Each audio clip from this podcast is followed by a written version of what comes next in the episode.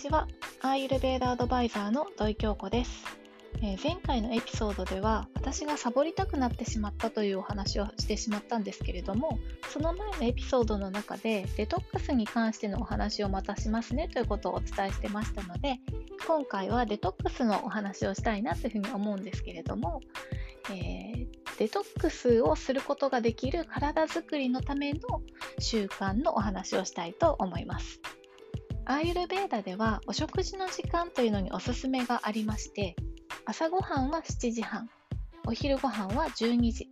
で夜ご飯というのはなんと夕方の5時とか5時半それくらいをめどに食べるといいですよというふうに言われております。で5時とか5時半に夕ご飯を食べてから朝ごはんまでの間というのはすごく長いですよね。でこの時間を私はプチ断食の時間というふうに思っております。でここをしっかりとってあげることでその日に食べたものをしっかりと、えー、消化して必要なものは吸収していらないものは排出する準備を整えていくということになります。で朝ごはんというのは朝は本当にお腹が空いた状態で起きるので、えー、しっかり食べたいところではあるんですけれども断食明けのお食事になりますので、えー、私は毎日チャイを作って飲んでいます。でたまにしょっぱい方がいいなっていう時はスープを作ってお味噌汁とかね作ったりとかして飲むってことをしてるんですけれども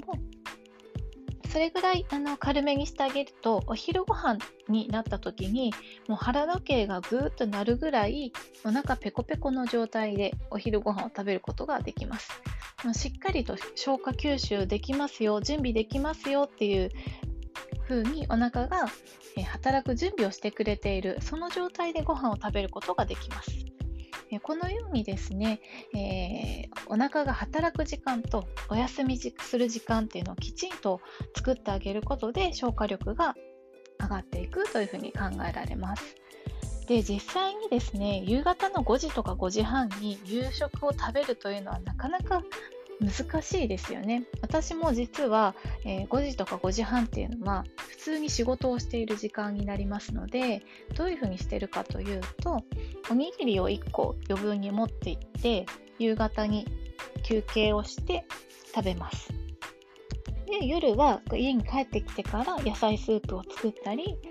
えー、ホットミルクを飲んだり本当に軽めにして寝るまでにお腹が落ち着くような食事内容にしていただくようにしてます。で皆さんそれぞれですね、あのこのこの時間に合わせてお食事をするっていうのはもしかしたら難しいかもしれないんですけれども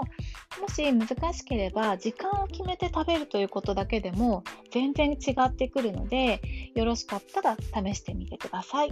えー、今日は、えー、デトックスをするための体づくりのための習慣の話をさせていただきました。今日も聞いていただきましてありがとうございます。